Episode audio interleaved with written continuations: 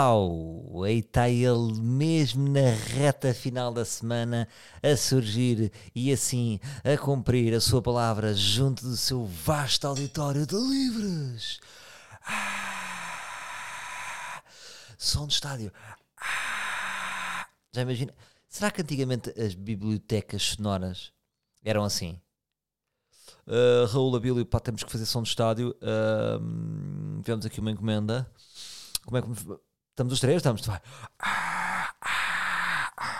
É pá, está a parecer muito português. Tens de fazer um som mais, mais hooligan, mais inglês. Malta, apareci! Caraças, pá! Hã? Eu disse, para a semana estou aqui e para a semana aqui estive. E para a semana aqui estou.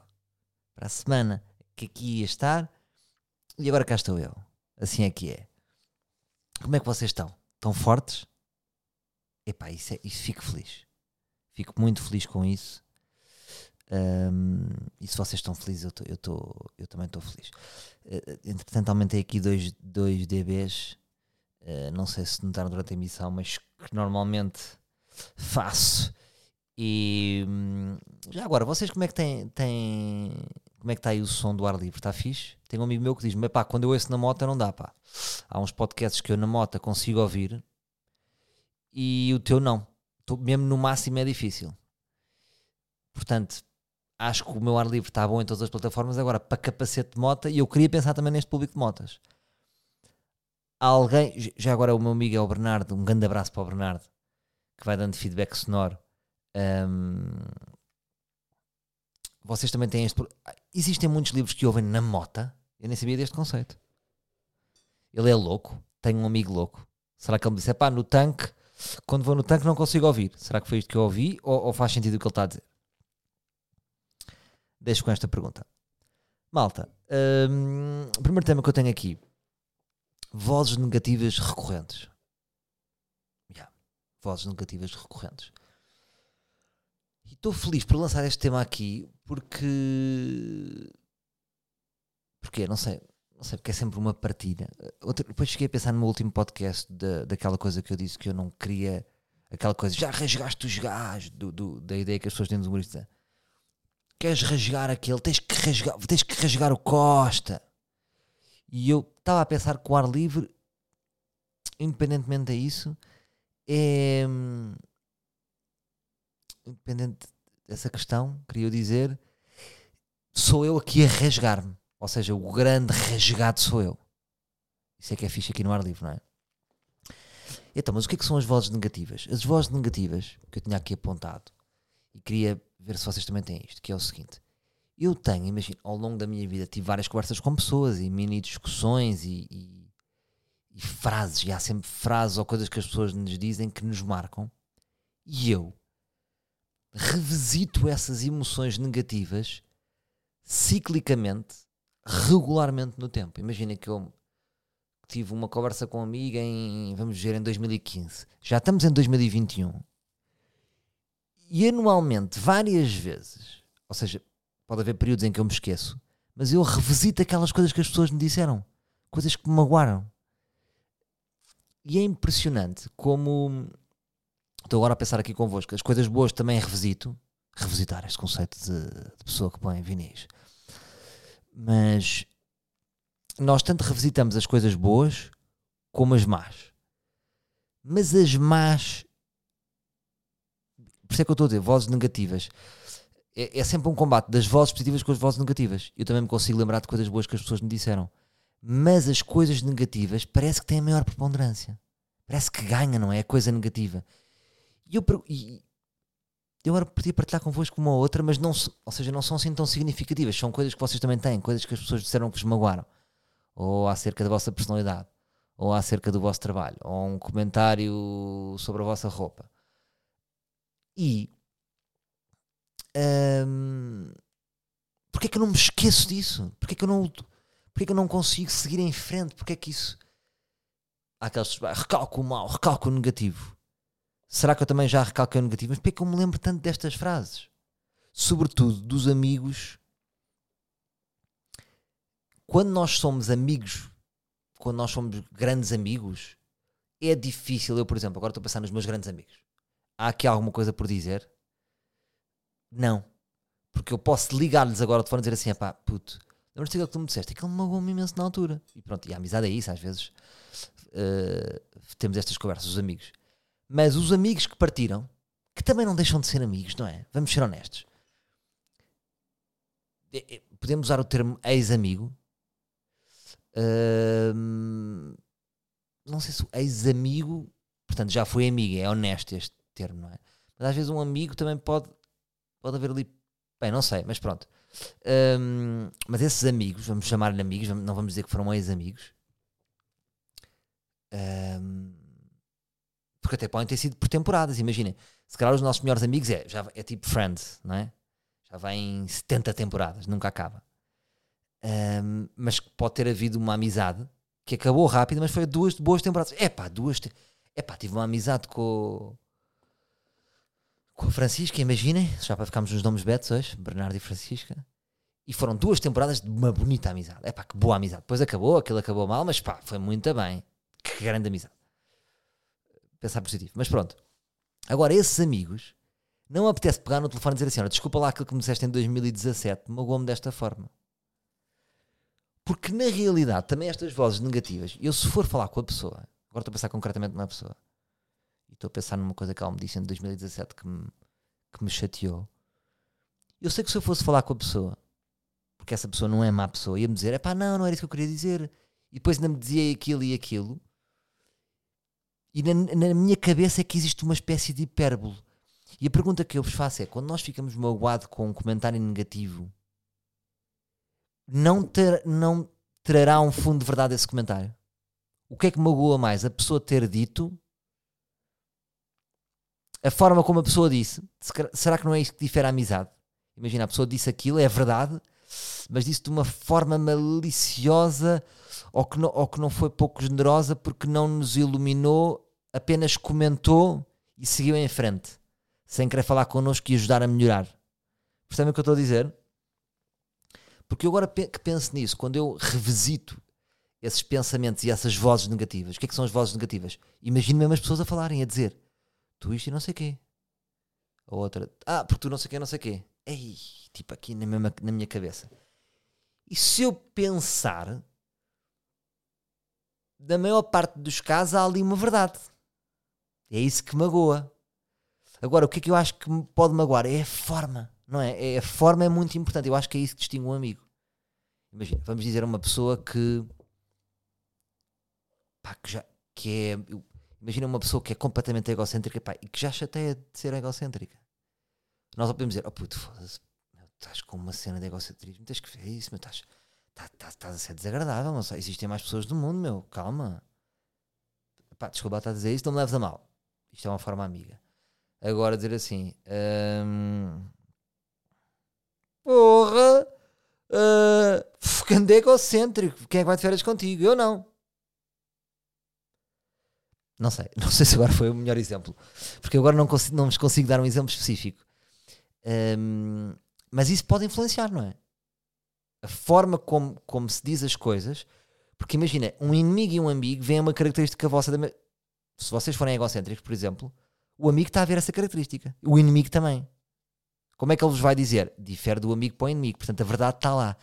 Não é a verdade que magoa. Porque, porque eu acho que a honestidade é muito importante. Quando vocês perdem a frontalidade com o amigo, hum, é, é, o. É, são os princípios, não é? Perdes uma vez, perdes duas, perdes três, perdes a frontalidade à quarta, pronto. Por várias razões as pessoas perdem a frontalidade. Hum, mas pronto, mas, mas para não me, não me esquecer e queria perceber se vocês têm isso. Vocês, quando, por exemplo, se vocês também estão sempre a pensar em comentários ou coisas negati negativas que vos fizeram. E o que eu queria me desejo era ir para a frente, porque porque é que eu estou nesse pensamento? E agora eu penso, será que eu não evolui? Será que aquele comentário de 2017 hum, é verídico? É, é atual hoje? E se eu estou a revisitá-lo hoje em 2021 e não, se eu não me alterei, magoa-me à mesma?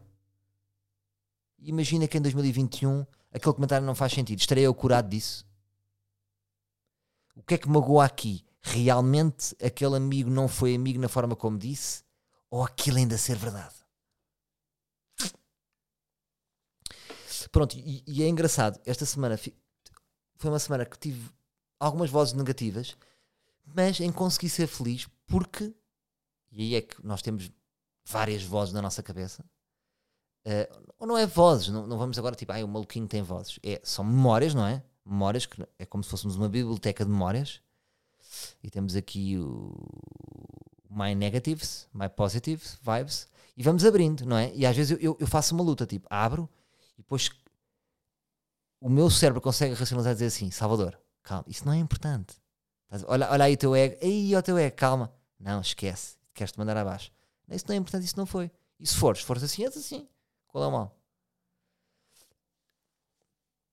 E, mas portanto, dá para combater isso se tivermos essa consciência. Talvez este pensamento que eu vos estou a dar pode ter consciência, que é pode ser verdade até as, as coisas que vos disseram e que vos magoaram.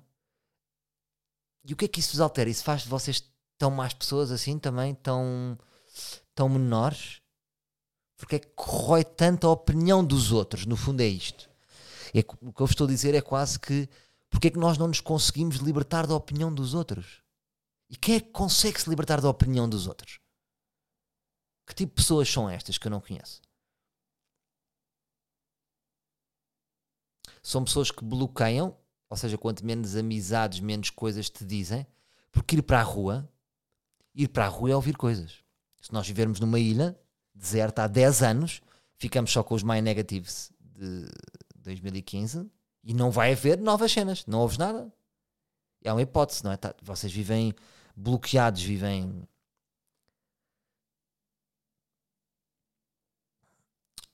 Hum, pronto, é- era só isto. Era só para dizer. E às vezes é engraçado como eu às vezes penso em reativar amizades antigas, mas não me apetece ir lá por causa dessas frases ou dessas coisas que ficaram e que ganharam uma preponderância gigante na minha cabeça e que se eu fosse falar com as pessoas até talvez resolveria. Uh, mas magoaram-me, não é? Tipo, às vezes não há quatro oportunidades para uma, para uma pessoa que vos magoa. Ou, ou vem cá ali um, uma frequência. E até vos digo uma coisa: será que nós somos assim tão intolerantes? Quantas pessoas, qua- quantas cenas negativas vocês aguentam de um novo amigo? Porque, por exemplo, nós aguentamos muito mais coisas do- dos amigos antigos, não é? Há amigos antigos que se agora me fossem fazer coisas, por exemplo, eu já vos disse aqui que eu não tenho paciência para outros. Uh, até- até- até acho que noutra vida ou fui um alcoólico ou, ou imagina o meu pai era alcoólico e nada disso à minha volta existe. Mas eu pessoas que se alcoolizam e começam a ser desagradáveis é das coisas que eu não tenho mesmo paciência. Agora, por acaso, dos meus grandes amigos, ninguém é assim, mas já aturei bebedeiras deles. Várias, não é? Mais de 10, se calhar, dos meus melhores amigos. Eu, sabem quantas bebedeiras é que eu aturo de um novo amigo? Uma, duas. É duro. Imagina que eu faço agora um novo amigo, tem 3, 4 anos, vou sair com ele à noite e o gajo é um grande parvalhão. Uma vez, duas. Intolerante. E agora, isto, isto- o que é que isto quer dizer de nós? Será que somos boas? Será que somos. Isto faz de nós más pessoas? Ou a vida é curta e não temos tempo. a- Mas porquê que eu sou tão intolerante à falha? É isso que eu não percebo. Porquê que eu sou tão intolerante à falha? Eu já falei isto no psicólogo. O meu psicólogo dizia que eu não permito a minha falha nem aos outros. Que também não me permite a mim, que me critico muito e que me, e que me analiso muito. E, mas eu não percebo, eu queria, mas acho que estou mais consciente disso e, e queria ser mais tolerante. Mas neste caso específico, imagina, é muito difícil. Tipo um gajo que eu, porque vocês às vezes fazem novos amigos, mas não saem com eles à noite. Então, sobretudo agora há dois anos. Imagina que o gajo é um, grande parvalhão, daquelas pessoas que é desagradável para os outros. É difícil para mim. Mas pronto, agora já me perdi aqui todo, não foi? Já me troquei todo. Uh, Queria-vos contar aqui uma história gira, que é o um desgosto de amizade que eu tive. Eu só tive um desgosto de amizade. Desgosto no sentido, ou seja, tive algumas. uh, não, eu participei em desgostos, no sentido em que quando a amizade se, se ruiu, fica ali uma tristeza. Mas diria que, na maior parte dos casos, fui eu que parti primeiro, que isso também é uma defesa. Que eu sempre gostei de partir primeiro das coisas, mesmo dos trabalhos. Eu não espero, não fico tipo Titanic à espera que o barco caia. Eu já estou a ver um iceberg, já saí. Ahm, mas com as amizades eu só tive um verdadeiro desgosto de amor. E quando a pessoa diz que teve um desgosto de amor, é porque ela foi a vítima, não é? É porque foi o deixado. E foi um amigo meu, que não vou dizer nomes, mas a história foi esta. É, é infantil, mas, vou- mas vou partilhar convosco pa- para como na altura me magoou. Imagina, pai tinha 16 anos.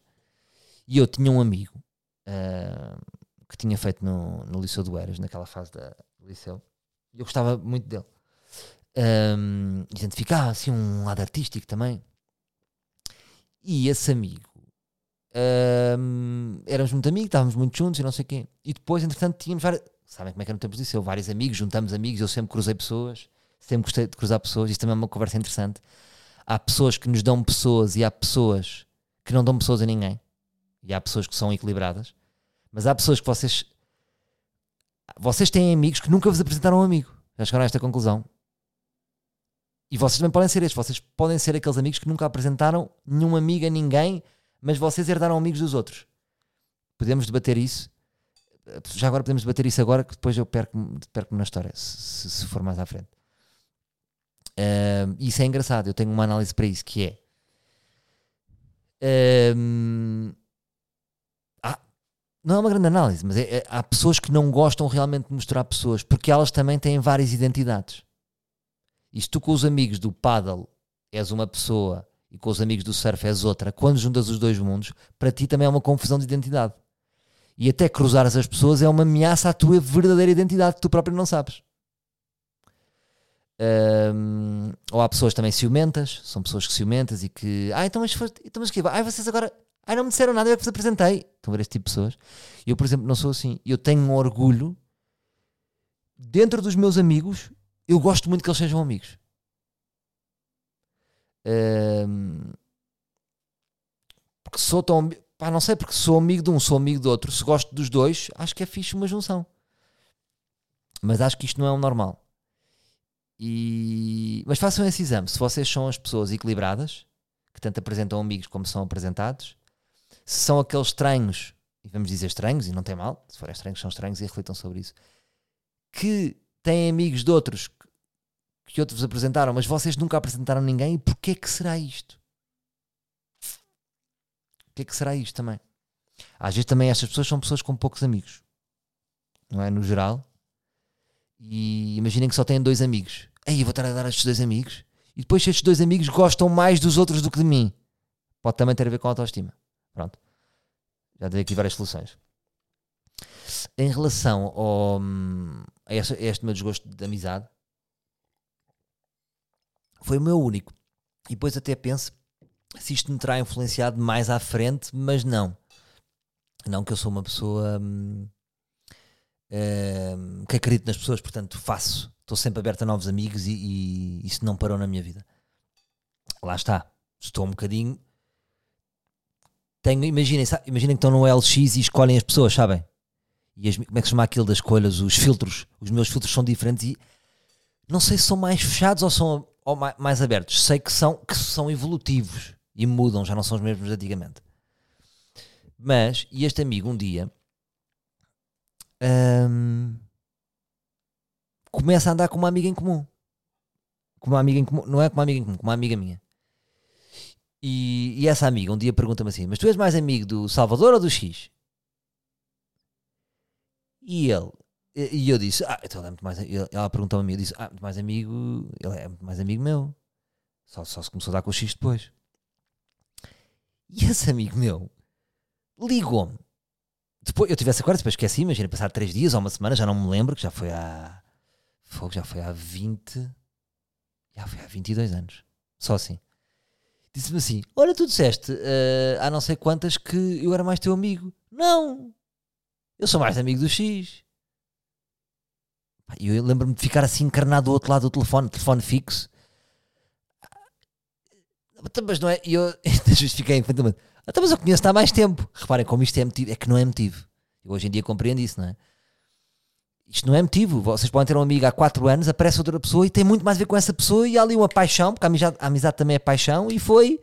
E já foi e não tem mal nenhum e temos que aceitar isso. Só que para mim, miúdo era, pá, era diferente, ainda não sabia o que é era ciúmes, eh, eh, posse nas amizades, não, não, não percebia nada disso. E eu lembro de ficar encarnado e ele disse: Não! E ele depois disse: Não, quer dizer, dos dois, é dos dois, é dos dois. Mas assim condescendente. Pá, e morreu qualquer coisa em mim ali. E nunca eu e ele voltámos a ser amigos como era. Ou seja, a amizade acabou nesse dia. Porque depois eu fiquei muito ressentido, não sabia como lidar. Ahm, Tornava-me, quando falava dele com os, com- os meus amigos, era jocoso ou era, hum, era irónico ou azedo até. Uma, uma pobre criança de 16 anos. E nunca o confrontei com esta história, acho eu.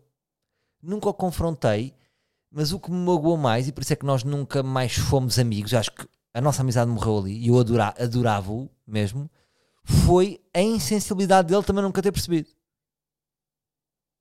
E agora, se querem boa verdade, ou ainda posso ter uma grande surpresa na vida, ou este amigo até hoje não sabe nem quer saber. Isso é que é engraçado, não é? E. Mas aí também eu penso, é como, é, é como com, com uma relação, com uma relação, não é? Imagina, para acabar, mais vale que seja catastrófico, porque assim não fica a dúvida. Se ele não tiver esta sensibilidade, para mim então não é meu amigo, não é? Uh, não é meu amigo.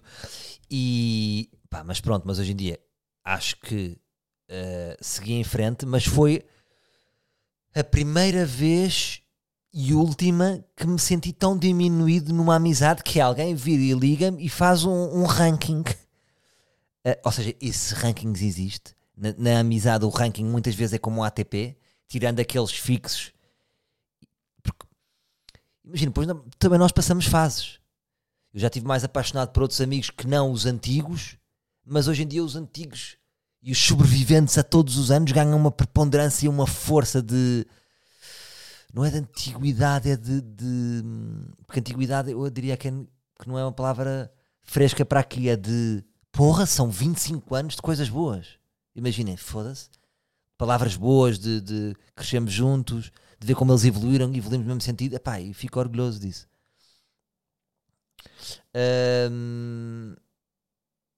Mas pronto, naquele caso foi uma grande mágoa, uma mágoa enorme. Foi uma mágoa grande que eu tive mesmo. E nunca, ou seja, nunca se resolveu isto. Nunca se percebeu isso. E depois esse amigo ainda teve um ou outro apontamento de parvo e tornou-se uma grande desilusão. E depois aí, é- aí, é que, aí é que nós não sabemos. Que é, todas as pessoas têm a verdade. Hipótese A, ele tem a sua verdade e não é esta a verdade. Hipótese A, eu tenho razão. Hipótese C, hipótese... Já não já me confundir as hipóteses. Há aqui o intermédio. Hum, mas isso também acontece aqui. Eu tinha aqui esta nota apontada, que é nós às vezes projetamos, projetamos é a palavra certa, um valor. Ah pá, peraí, deixa-me só meter aqui o carregador de bateria. Peraí, não desliguem. Não desliguem, pessoal, caos. Olha, ficar sem isto. Meu, tragédia. Tragédia, era tragédia. Tragédia, malta. Espera, espera. Não era tragédia, sabe porquê? Estava com quantos por cento? Aí está mesmo no headline. Mesmo no headline, mano. Uh, não, porque este, este Maduro tem aqui o, o- Eu gravo na mesa também. Ah, estava-vos aqui a dizer. Ahm, nós às vezes, desculpem se, se me estou a repetir. Ahm, projetamos, e a palavra certa é projetar, um valor. ahm, projetamos um valor que os outros nos atribuem. Ou seja, eu acho que para aquela pessoa eu valho isto. Ahm, e pode ser superior, inferior ou certo. Mas eu, neste caso, acho que fui vítima disto. Ou seja, eu achei que este amigo curtia imenso de mim, tanto como, ele, como eu curtia dele, e ele, ou há aqui alguma coisa, ainda podemos, era lindo de repente isto, hum, ainda posso descobrir alguma coisa aqui que me diga o contrário, ou de facto o meu valor era, era inferior ao que eu achava que tinha para ele. Isto às vezes acontece ao longo da vida. Hum, eu não sei se isto vos acontece, este desencontro que é, vocês às vezes afastam-se pessoas, não é? Nem, é- nem é que chegam-se a chatear ou não, mas pessoas na vossa vida. E um gajo de um teatro, um técnico de um teatro que vocês gostavam imenso e lembram-se que vocês dois eram sempre na galhofa. Encontram esse técnico do teatro e dizem: Então, Leandro, como é que é? E ele disse: Então, tudo bem, Salvador? E de repente, ah, peraí, eu estou com uma alegria desajustada à alegria dele. O que é que se passou aqui? E ele fritou, ah, ou eu estava a achar que ele estava a curtir mais de mim? Já. Eu, por exemplo, tenho uma história. Epá, tenho uma história para vos contar gira disto. Hoje estou forte em histórias. Que é, eu tinha, até posso dizer o nome, vou dizer o nome das pessoas. Vou dizer o nome da pessoa, pá, mas não espalhem isto. Peço-vos isto, livros. Foi assim, quando eu, quando eu era, lembram-se que eu tinha um grupo que era os Alcomics, vocês não se lembram, se calhar vocês são um público novo, não me acompanharam desde sempre. Um, "Eh, estou a dizer que vocês não acompanharam desde sempre. Não, porque imagina, isto é de 2005.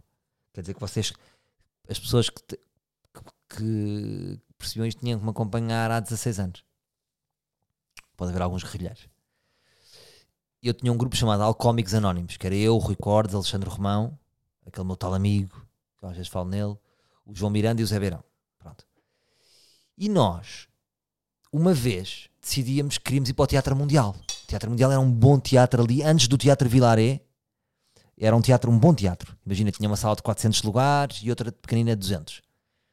E nós queríamos ir para esse teatro. E um dia descobrimos um mail. Eu acho que fui eu que mandei um mail. Mandei um mail, era aquela alegria, tipo, mandar propostas, sabem? Loucura.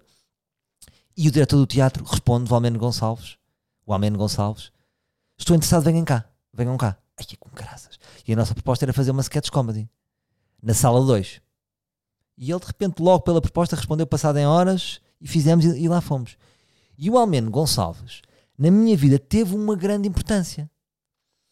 Pá, que foi a pessoa que nos disse: Bora, gosto de vocês, vamos aqui. Ele era diretor de teatro, apostou em nós, apostou em nós, ou seja, deixou-nos ir para a sala 2, porque naquela altura ainda havia alguma programação, ou seja, e a sala não era alugada. Eh, e, portanto, ele deixou-nos ir para uma sala nobre para a sala 2. Na altura estavam lá também os Palmilha Dentada, que é um grupo de teatro cómico que ainda existe. Pá, na altura aquilo foi um acontecimento, pronto. Nós fizemos um. Na altura, imagina, o Rui Cortes escrevia muito bem, o Miranda escrevia bem, então fazíamos mails bem redigidos e sabíamos fazer propostas como deve ser. Ahm, porque era importante quando se faz uma proposta, logo no mail e na forma como é escrito, vês, estes gajos são os maçaricos ou não. Ahm, E eu lembro-me que o Rui já era muito maduro, o João Miranda também. Então nós, quando fazíamos propostas, ah, sabíamos como fazer. Tanto que, imagina, um dia enviámos uma proposta para o Jornal Record a proposta estava muito bem feita, fechámos um acordo com o Jornal Record, foi os meus primeiros trabalhos, várias propostas que nós fazíamos que tínhamos, que a maior parte falhavam, mas eram bem feitas. Pelo menos para a maturidade que eu tinha, eh, as propostas eram superiores, por exemplo, à minha maturidade.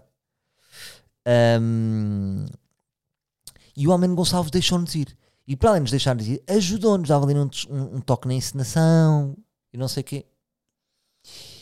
E ahm, e nós ali tivemos, imaginem, dois anos. Fizemos, fizemos ali duas peças de teatro. eh, que correram muito bem, não sei o que a malta curtia. Era assim um bocado estilo académico. Depois até houve um, um ator que era o, Joaquim Nicolau, eh, que também é muito amigo do Almeno.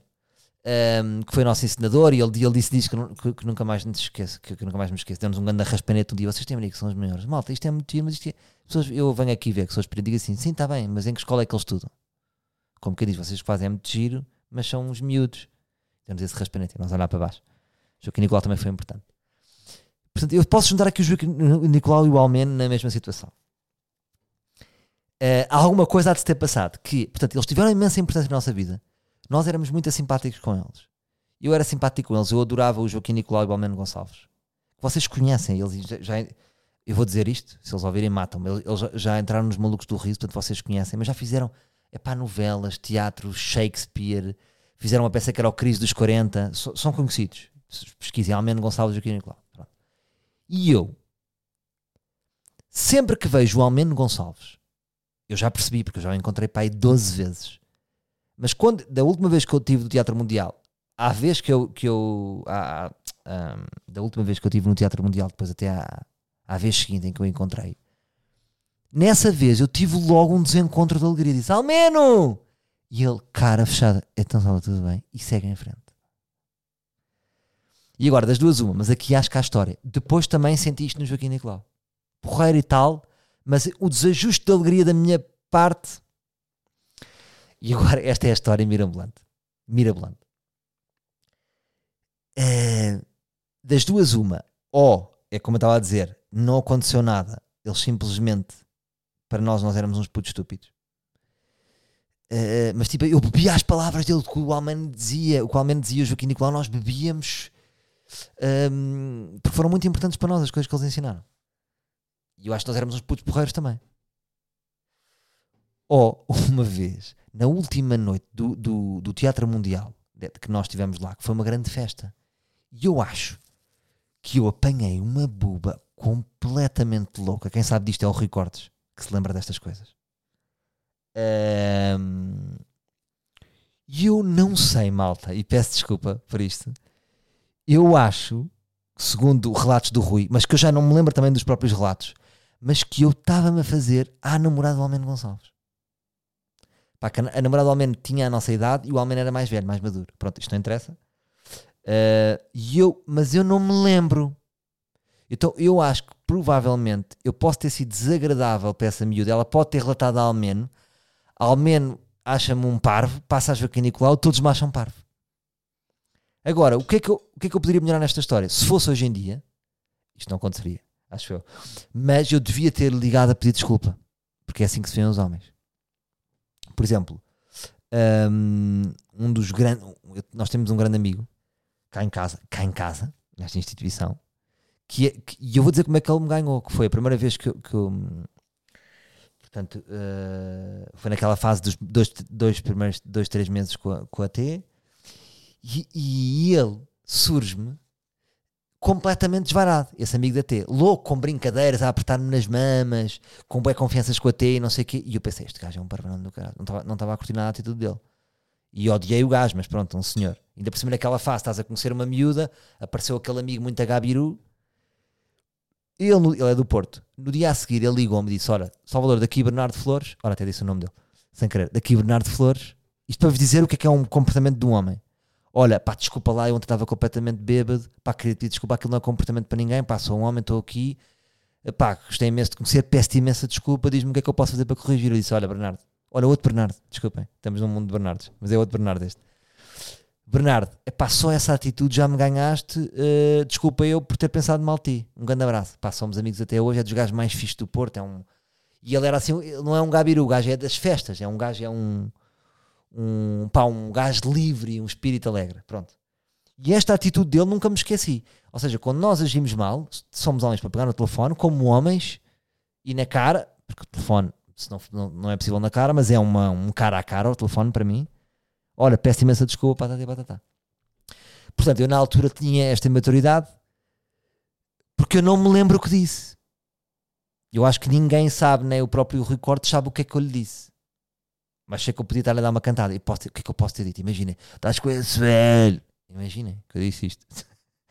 Portanto, eu sou, eu sou o gajo que eu odeio nesta história. E Almeno Gonçalves vê-me cara fechada, malta. E eu nunca disse, oh man, desculpa, mas eu fiz alguma coisa, até tenho medo. Oh, Salvador, tu não fizeste, papaste as mamas da minha miúda e disseste, queres leitinho? É pá, não sei. Um, mas percebe, tenho medo disto. Pá, tenho medo disto. E agora, imaginem, não acham que passou, não acham que prescreve o, o direito a um gajo ter categoria? Tipo, se eu agora ligar ao Almeno Gonçalves, já, já prescreveu, não é? Mas eu sim intuo que ele possa ter um motivo. Pá, mas a cara fechada dele é completamente desproporcional. Uh, e Joaquim Nicolau, a cara também não se abre tanto. Com o Joaquim Nicolau não fiz nada. Mas também o Joaquim teria dito. Ou não, não sei. Pronto. Mas isto para vos dizer que este desajuste às vezes ou tem um motivo ou não tem. Pronto. Tenho aqui uma nota que é ambição desmedida, que é, por exemplo, e, e isto no meio artístico existe muito. Um, às vezes os melhores, e vou pôr entre aspas os melhores, porque é um conceito que eu. Um, o que é ser melhor, não é?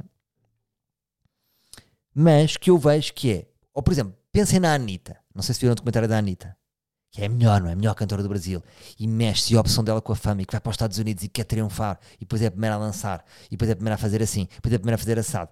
E, e é uma carreira recheada a primeira a fazer, a primeira não sei quê, a primeira não sei quê.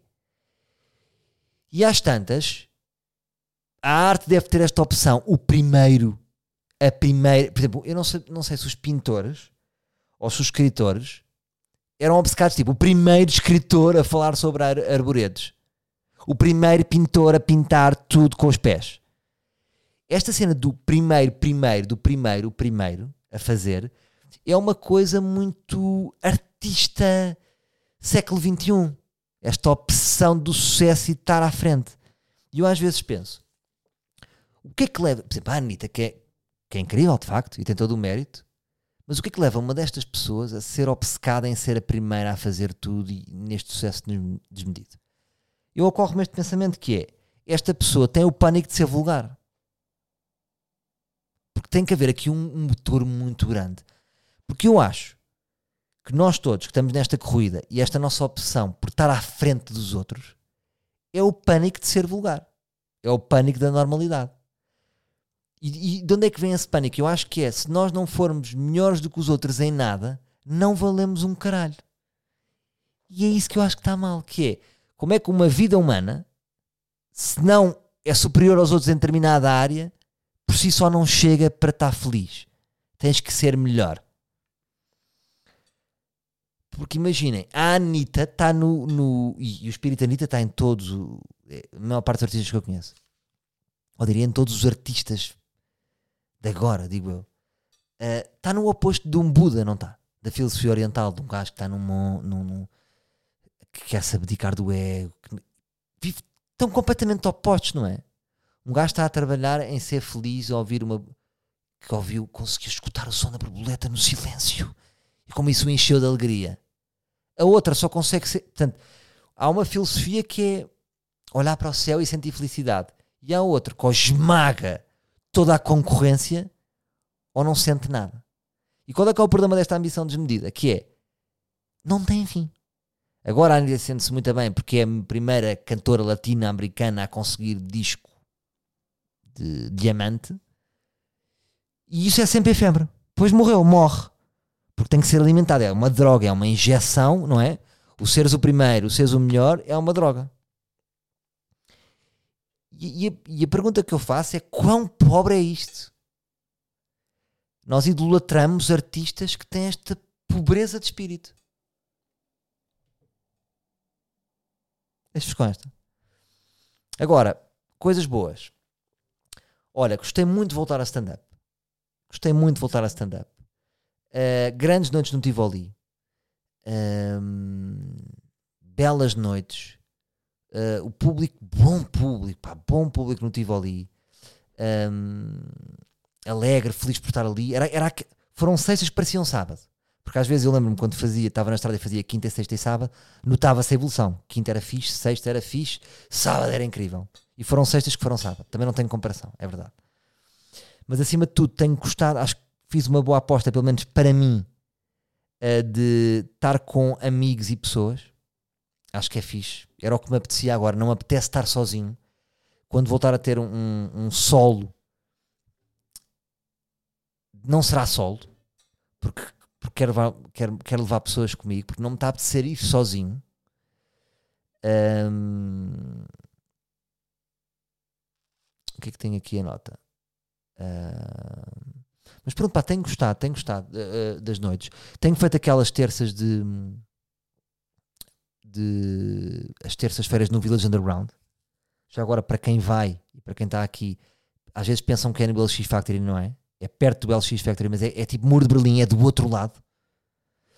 Um, e tenho gostado muito porquê? Porque aquilo permite-me convidar pessoas até à última hora. Um, por exemplo, na primeira noite o Rui disse-me: pá, uh, tenho aqui o puto, o André de Freitas, o gajo queria ver, mas não há bilhetes. É pá, pois, porque aquilo, não há bilhetes. É, a sala é muito, a lotação é muito pequena, são 48 pessoas. E disse, pá, mais depressa vem ele atuar. E estamos numa boa. Então foi atuar. Porque não, não, não havia lugares. E, e, também é fixe, e o puto é fixe. E portanto, permite essa liberdade até à última poder encaixar pessoas. Não posso pôr 10, porque depois cada um faz 10 minutos. Ele, acho que aquela noite é fixe a pessoa fazer 10, 15 para estar solto, para não haver aquela, aquela rigidez de tempo. E tem-me permitido convidar pessoas que eu curto e pessoas que eu não conheço, mas que já ouvi dizer bem. Um, por exemplo, tinha ouvido dizer bem do Miguel Neves. Um, imagina, o Guilherme Fonseca já me tinha falado bem dele, eu já tinha visto umas coisas e parecia-me que era um puto que tinha personalidade de, de, de stand-up, que tinha ali uma alma. Tinha, aquela, a, a, a, tinha a coisa que é, que é o mais difícil na comédia, que é ter uma vibe própria. Um, e nunca tinha visto o puto ao vivo. Miguel, queres aí ver? Ele apareceu, surgiu, estive ali com ele, falámos. Um, foi também o Pedro Souza. Um, convidei a Diana Almeida. O miúdo também me fixe. O Guilherme. Depois na primeira noite foi o Rui Cruz. Foi o Rui Cordes. Agora também esqueci. Foi o Eduardo Pita Negrão também. Portanto, dá-me a, a, possibilidade naquelas noites de estar com muita malta. Um, de ver pessoas ali perto, num ambiente íntimo, estarmos ali a falar um bocado, a trocar ideias. E é muito importante um, para quem faz stand-up voltar ao Comedy Club. Porquê? Porque é muito fácil, e isto era uma das coisas que, que, que eu e o Rui criticávamos muito no início. Não, não era criticávamos, percebíamos, criticávamos, era isto sim, mas, mas, mas assimilámos para nós, que era os da, os da Premier League, vamos chamar-lhe assim, nunca mais vinham ver ninguém. Que é uma coisa que acontece, que é quando começa a ter sucesso, nunca mais vais a lado nenhum. E isso é muito mal. Porque depois tu ficas na tua bolha e achas que és muito bom e que esgotas salas e que és intocável e olhas para os outros que se calhar vendem menos bilhetes do que tu e achas-te acima, quando isso não corresponde à verdade. Muitas vezes uh, o facto de, das pessoas venderem mais bilhetes só significa que vendem mais bilhetes, não significa que sejam mais engraçados ou que tenham mais piada. Significa que mérito, não é? Claro que há mérito claro que fizeram um percurso, claro que se, foram mais, se profissionalizaram mais, mas não quer dizer que no Comedy Club, malta que ficou sempre no Comedy Club, que não tenha vibe, alma e skills para fazer melhor do que os que já estão em grandes salas. Isso é bom voltar a ver. Até porque no circuito de Comedy Club, que existe, já existem duas, três gerações, essas próprias pessoas têm os seus próprios ídolos, ídolos, não é? Os próprios comediantes que andam por aí no circuito têm os seus próprios ídolos que não são os mesmos que os das grandes salas. É quase como se fosse um circuito paralelo, não é? Até, depois eu estive com eles, eles tiveram, tiveram a dizer e a explicar que para os humoristas o melhor era este e aquele. E que não são os, os grandes nomes que, que, que vocês já ouviram falar. E isso é giro. Por, isso tem-se a ganhar é ir para o Comedy Club, porque ali somos todos iguais. Claro que é fácil eu me julgar o maior porque encho um Tivoli e olhar para outro puto que está há 4 anos num Comedy Club. Na teoria eu sou melhor. Serei. Numa noite de Comedy Club é que se vê. O microfone é o mesmo, o público é o mesmo. Percebem o que eu estou a dizer? Portanto, nessas noites simples, puras de um microfone, uma parede de tijolo, vamos chamar-lhe assim, e o mesmo público, não há, não há cá heróis. É aquele regresso ao gueto. Eu, eu gosto desta imagem do. Sabem aqueles filmes em quando o, a estrela da NBA de, de, que, tá, que joga basquete da NBA volta ao seu ringue, volta ao ringue uh, e vê se arrasca para ganhar, não é? Começa a perder e depois lá no último ganha, mas ganha só por um ponto. E é a sensação que eu tenho. E isso é muito importante. E, e pá, e acho que isto está bom para o stand-up. Acho que vem, acho que já umas gerações bem cimentadinhas. Vem, o, vai, surgiu agora o Lisboa Comedy Club que também vai, vai dar ali uma alma. De repente há um espaço de não sei se está aberto terça, mas imaginem de terça a domingo há comédia todos os dias. Portanto, isto está bom. E, e, é, e é fixe, pai. Tenho gostado muito daquelas noites. Estou com muita pica para, para fazer stand-up. Estou bem assim, vou fazer mais umas noites. Pai, nunca vos disse bem aqui também para não vos chatear. Não vos queria estar a chatear porque até nem tínhamos falado muito. Uma coisa é falarmos todas as semanas e eu, eu dava-vos essa, ou de repente vinha aqui uma vez por mês e estava-vos a dizer que tinha espetáculos. Não vos quis minar com isso. Um, mas agora que já estou mais por dentro, uh, posso-vos dizer que estou a pensar em fazer mais uma em setembro, daquelas que estive ali. Uh, e se vocês quiserem, hum, posso-vos dizer aqui. Eu muitas vezes também, eu pensei assim, às vezes no, no stand-up, se eu desse aqui a prioridade, prioridade aos livros, às vezes, quando tu, para quem está a pensar em fazer uma tour nacional, uh, não sei se é a melhor política. Porquê? Porque o meu melhor público são os livros. É? é? o público que está mais familiarizado, é o público que está mais identificado, é o público quase que eu não tenho que acabar as piadas ou as premissas que já estão a perceber o que eu estou a dizer. E eu tenho que pensar, quando eu vou fazer um espetáculo, eu estou a pensar também em fazê-lo para Viseu. No sentido em que gosto também de apanhar públicos difíceis. Porque se a piada resulta no público difícil, vai resultar em Viseu. Vai resultar também em Faro. Porque isto são, são, duas, são duas escolas de pensamento e ainda estou agora a juntar. Acho que, que, que o melhor é equilibrar as duas, porque é, é, o que, é o que eu vejo aqui nas gerações. Enquanto na minha geração eu pensava mesmo em ganhar público e nós ganhávamos público, era às dezenas que a gente ganhava público. Era, íamos ao Porto e fazíamos uma atuação e, e se a atuação corresse bem, a gente sentia que ganhava aquelas pessoas.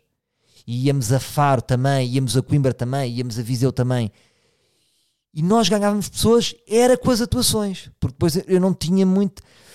Ou seja, o digital não era tão forte como agora. Uh, então tínhamos muito essa cultura e foi assim que também nos foi ensinado que era cada espetáculo era muito importante ser bom porque era aí que ganhávamos público. Hoje em dia é diferente. Talvez as gerações de agora não sintam essa necessidade e, e, e muito bem, e muito bem porque podem não sentir essa necessidade porque tem uma forma de, de, de criar público a nível digital e depois é só reparti-lo pelo país e está lá o público todo. Um, mas eu ainda venho desta escola, portanto eu não me consigo abandonar esta escola totalmente, percebem? Eu não quero atuar só para bolhas privilegiadas, uh, onde, eu, onde eu posso ter um, um, onde eu posso ter, uh, como é que eu ia dizer, onde eu onde vocês já gostam, imagina, por exemplo, no dia do ar livre, aquilo, eu sinto um amor da vossa parte, não é? Ali uma relação de amor que quando, por exemplo, eu vou com um espetáculo a Viseu, lá estou eu a bater em Viseu, mas, por exemplo, a, digam outra terra, se eu for agora à Bragança, eu não estou tão, não, não tão certo de ter 100% da sala comigo. Até porque, porque eu trabalho para vários públicos, não é? Trabalho no ar livre, trabalho na net, trabalho na RFM, Imaginem, o público, eu posso ter lá 30% da sala que é da RFM e não está, se forem só da RFM, não estão tão familiarizados com o meu humor como vocês, ou com os meus pensamentos. Portanto, para preparar um espetáculo para este público todo diferente, eu não sei se será benéfico para mim só fazê-lo com o público, por exemplo, do podcast. Percebem o que eu digo? Eu tenho que misturar os públicos. Um, para, para, para conseguir que os diferentes públicos entendam. A não ser que eu só fizesse um podcast ou só tivesse na net. Mas para já não é, não é isso que se, que se passa, não é? Também posso ter público do princípio, meio e fim. Que achou graça ali e de repente vai ver e não sabe o que é o ar livre, não sabe o que é o stand-up na hora. Um, e pronto. Agora não sei se isto vos interessou ou não. Mas pronto, malta. Um, Agradecer-vos por estes bons 50 minutos que tivemos aqui. Vou pôr agora, cumpri a minha palavra e um beijinho grande.